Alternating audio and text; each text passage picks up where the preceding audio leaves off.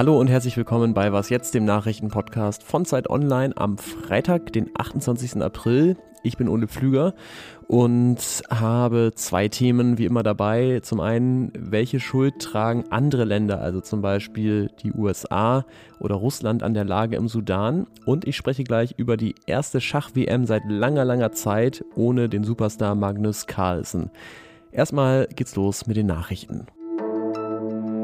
Ich bin Matthias Peer. Guten Morgen. In der Ukraine sind Explosionen in mehreren Teilen des Landes gemeldet worden, Anwohnern zufolge auch rund um die Hauptstadt Kiew. Dort hat die Militärverwaltung mitgeteilt, dass Flugabwehreinheiten im Einsatz sind. Laut der Nachrichtenagentur Interfax Ukraine ist landesweit Luftalarm ausgerufen worden. Die neuen mutmaßlich russischen Angriffe treffen die Ukraine mitten in den Vorbereitungen für eine Gegenoffensive. Informationen über mögliche Schäden und Opfer gibt es bislang nicht. In Berlin tagt heute zum ersten Mal der neue Senat der schwarz-roten Koalition, einen Tag nach der nicht ganz einfachen Wahl von Kai Wegner zum neuen regierenden Bürgermeister. Er hat gestern erst im dritten Wahlgang genug Stimmen erhalten und hat dabei offenbar auch die Unterstützung von AfD-Abgeordneten bekommen. Von dem Abstimmungsverhalten der Partei will sich Wegner aber nicht irritieren lassen. Er wertet die AfD-Stimmen als Versuch der Partei, Chaos zu verursachen, sagte Wegner dem RBB. Redaktionsschluss für diesen Podcast ist 5 Uhr. Werbung. Diese Woche in der Zeit? Die Bücher des Frühlings. 16 Seiten blühende Fantasie. Von gefährlichen Liebschaften, einer Flucht auf dem Mississippi und magische Erzählkunst das Literaturspezial zur Buchmesse in Leipzig. Die Zeit, Deutschlands größte Wochenzeitung. Jetzt am Kiosk oder direkt bestellen unter zeit.de/slash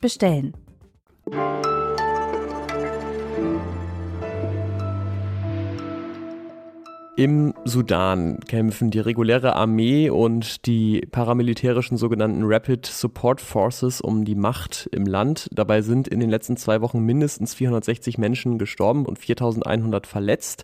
Das schätzt die Weltgesundheitsorganisation. Vermutlich sind es aber sehr viel mehr. Der Sudan droht somit in einen Bürgerkrieg abzugleiten. Schuld daran sind aber nicht nur gierige Generäle aus dem Sudan, sondern auch Länder und Mächte von außen, die im Sudan eigene Interessen haben und damit das Land destabilisieren. Und die Zeitredakteurin Andrea Böhm hat dazu recherchiert. Mit ihr möchte ich jetzt darüber sprechen. Hallo Andrea. Hallo Ole. Die Demokratieaktivistin Dalien Mohamed Abdelmoniem hat ja dem Westen oder globalen Norden diese Woche vorgeworfen, ihr habt jetzt eure Leute hier rausgeholt und lasst uns allein. Dabei seid ihr ja schon auch mitverantwortlich für das Chaos in unserem Land.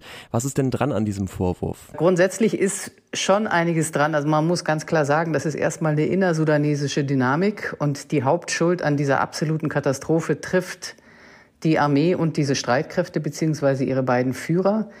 Ähm, man kann allerdings, und diese Kritik wird inzwischen auch von einigen westlichen Diplomaten vorgebracht, der Meinung sein, dass die Vermittlungsversuche zwischen diesen beiden, die ja eigentlich an einen Tisch gebracht werden sollten, um die Macht dann doch wieder an eine zivile Regierung zu übergeben, dass die nicht sehr gut vorbereitet waren und dass die von einer Fehleinschätzung der Lage begleitet waren. Das ist eine Kritik, die sich eben auch gegen die UN-Mission vor Ort äh, richtet.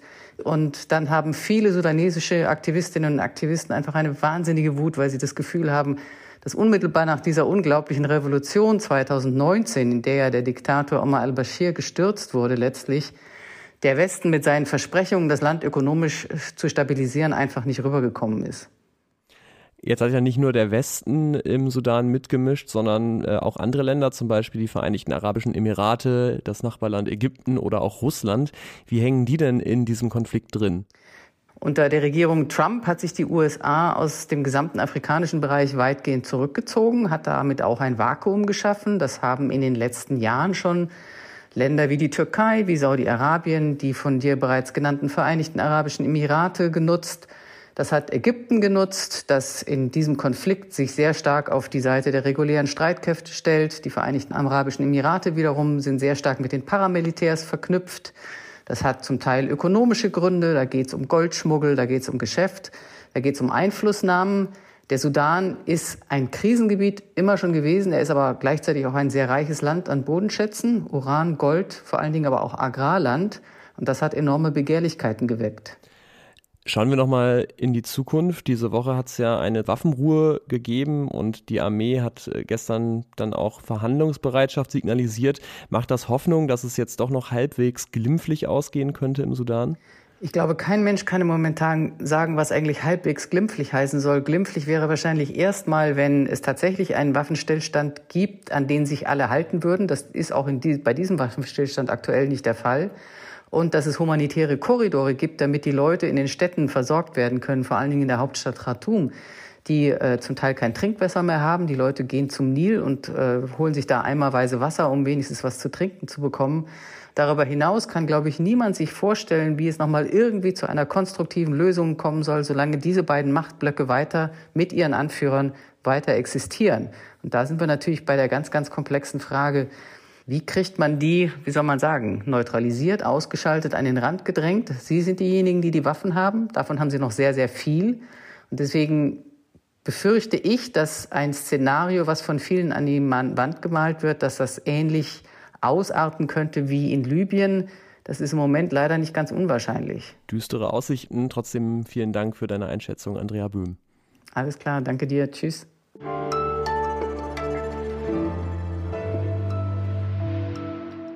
Und sonst so? In den USA bewerben sich Jahr für Jahr mehr Menschen auf Studienplätze an den Colleges. Und weil die Zahl der Studienplätze nicht genauso schnell wächst, gehen natürlich immer mehr Ablehnungsschreiben an enttäuschte Bewerberinnen und Bewerber raus. Soweit so normal.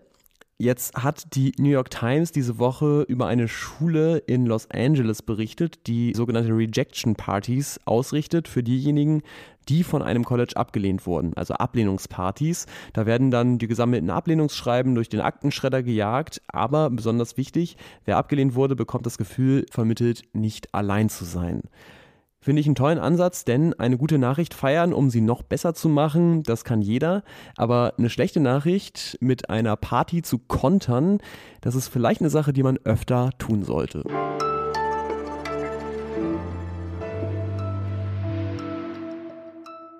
Zwei Menschen sitzen sich gegenüber, starren stundenlang auf ein Brett und nur hin und wieder bewegt sich mal jemand und verschiebt eine Holzfigur.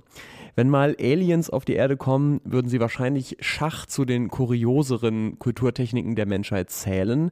Aber dass sich dabei faszinierende innere Dramen abspielen können, das hat uns die Serie Das Damen-Gambit im Schachhype der Pandemie vor Augen geführt. Und das zeigt sich gerade auch wieder bei der Schachweltmeisterschaft in Astana, der Hauptstadt von Kasachstan. Da spielt der Russe Jan Nepomniachtchi, auch kurz Nepo genannt, gegen den Chinesen Ding Liren und es ist so knapp, dass sich erst morgen in der allerletzten Partie entscheidet, wer der neue Weltmeister wird. Vielleicht gibt es am Sonntag sogar noch ein Stechen, also es äh, wird auf jeden Fall spannend und bei der Zeit schreibt niemand so faszinierend über Schach wie mein Kollege Ulrich Stock, der mich nun aus Astana angerufen hat. Hallo nach Kasachstan, Ulrich. Hallo Ole. Wer ja nicht dabei ist, ist der norwegische Superstar Magnus Carlsen, der die WM die letzten Jahre dominiert hat und das Spiel in Europa sehr beliebt gemacht hat. Carlsen hatte ja aber auch ein bisschen den Ruf, genial zu spielen, aber etwas langweilig. Würdest du sagen, dass sein Rückzug der WM gut getan hat? Ja, also ich bin hergefahren ohne zu wissen, was mich eigentlich genau erwartet. In, in Deutschland zu Hause, die vielen Schachfans, die es ja gibt, sagten, ach na ja, eine WM ohne Carlsen, was soll das schon sein oder so. Nun muss man sagen, dass die beiden, die hier spielen, ja Nummer zwei und Nummer drei der Weltrangliste sind, also nicht irgendwelche Nobodies. Und äh, sie bringen eine Frische hier rein, die man eben doch äh, sehr begrüßt, wenn man bedenkt, dass ähm, bei Carlsen zum Beispiel vom Jahr 2016 bis 2021 hat er von 29 WM-Partien in der Zeit 27 Remis gespielt. Und das ist hier ganz was anderes. Also hier geht's äh, rauf und runter. Wir erleben tolle Angriffe, verzweifelte Momente. Also jetzt in der zwölften Partie ist der, der Nepo richtig zusammengebrochen. Äh, man sah ihn, wie er einfach, ja, völlig zusammenklappte, völlig außer sich war, weil das für ihn ein Traum zu zerplatzen schien. Er lag in Führung. Also da ist eben eine Emotion auch jetzt dabei, die, die wirklich packend ist. Ja, ist richtig Sport. Große Dramatik am Schachbrett. Wir müssen trotzdem kurz über Politik reden. Schach ist ja in Russland wahnsinnig populär und entsprechend ist es auch eine der dominierenden Nationen weltweit. Spielt Politik, also speziell der Krieg gegen die Ukraine, auch irgendwo eine Rolle bei der diesjährigen WM? Spürt man das so durch?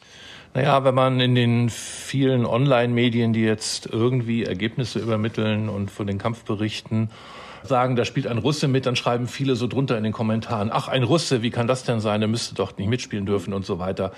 Ähm, das ist ein bisschen uninformiert. Also der Russe Jan Nepomniachtchi, der hier mitspielt, äh, hat zusammen mit 44 anderen Großmeistern äh, kurz nach dem Beginn des Ukraine-Krieges eine öffentliche Erklärung abgegeben gegen den Krieg. Und er hat dieses auch verschiedentlich wiederholt, zuletzt hier vor dem Turnierbeginn.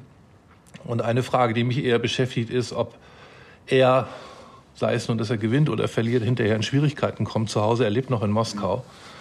Viele Großmeister sind aus Russland auch weggegangen. Also ähm, die Schachmeister, sag ich mal, zählen nicht zu denen, die diesen Krieg äh, jetzt in der Mehrheit befürworten. Vielen Dank für diese Aufklärung, Ulrich, und dann viel Spaß beim letzten Spiel. Ich bin jetzt für heute erstmal Schachmatt. Per Mail erreichen Sie uns wie immer unter wasjetzt.zeit.de. Ich bin Ulle Pflüger bedanke mich fürs Zuhören. Tschüss und bis bald.